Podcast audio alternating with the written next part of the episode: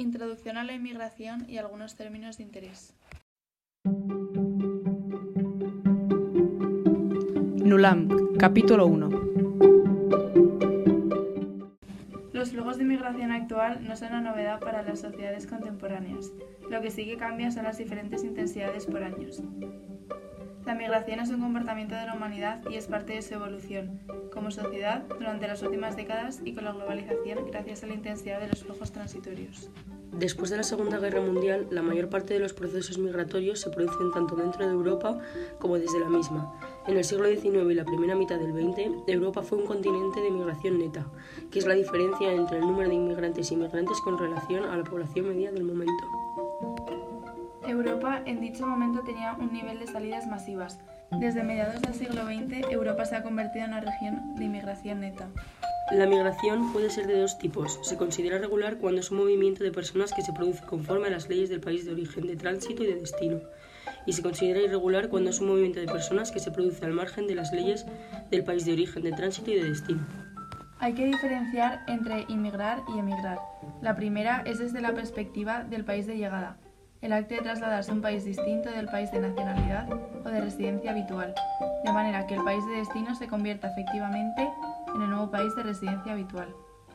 Y la segunda es el movimiento que realiza una persona desde el país de nacionalidad o de residencia habitual hacia otro país.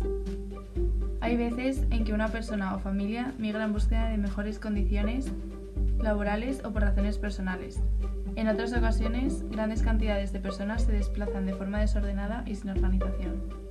Un migrante puede establecerse en un lugar de destino durante un periodo de tiempo corto, denominándose migración temporal, o de manera permanente, normalmente por haber encontrado la estabilidad que busca, es decir, migrante permanente.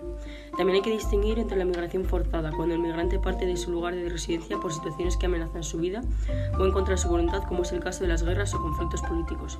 La migración voluntaria, por otra parte, es, es cuando el migrante parte de su lugar de residencia por voluntad propia en busca de una mejor calidad de vida. Además, hay otros términos que pueden ser de utilidad.